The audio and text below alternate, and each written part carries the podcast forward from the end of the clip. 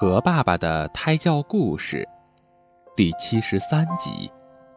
两朵云，天上飘着大云朵和小云朵，它们在蓝天上飘来荡去，非常快活。一天，小云朵对大云朵说：“我们整天这样无所事事的活着，也没有什么意思。”不如我们来干点儿有意义的事情吧。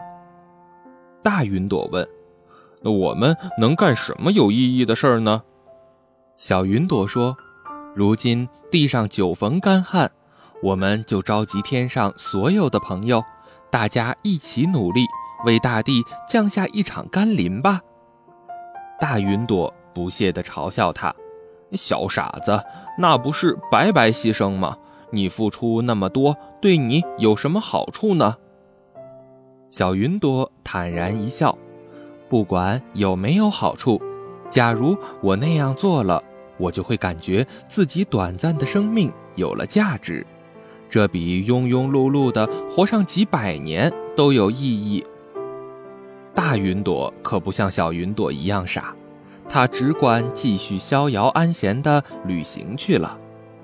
小云朵想到做到，他在天上东奔西忙，召集新朋旧友，与他们团结起来，结成一大片雨云。他们约定以雷鸣电闪为信号，一起化作雨水洒向大地。地上的人们和他们的庄稼早已忍受干旱太久太久了，正在焦渴地盼呀盼呀。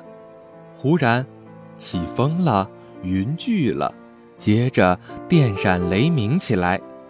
小云朵和他的小伙伴们来了，他们化作倾盆大雨，慷慨地洒向大地。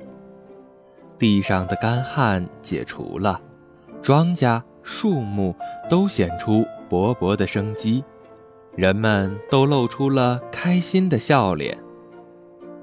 太阳出来了。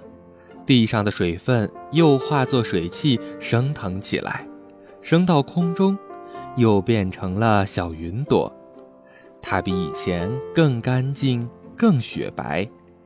而那个不愿意付出、只会享乐的大云朵呢，在长期的游荡中，浑身沾满了灰尘，已经丑得不成样子了。好了。今天的故事就到这里了，宝贝，晚安。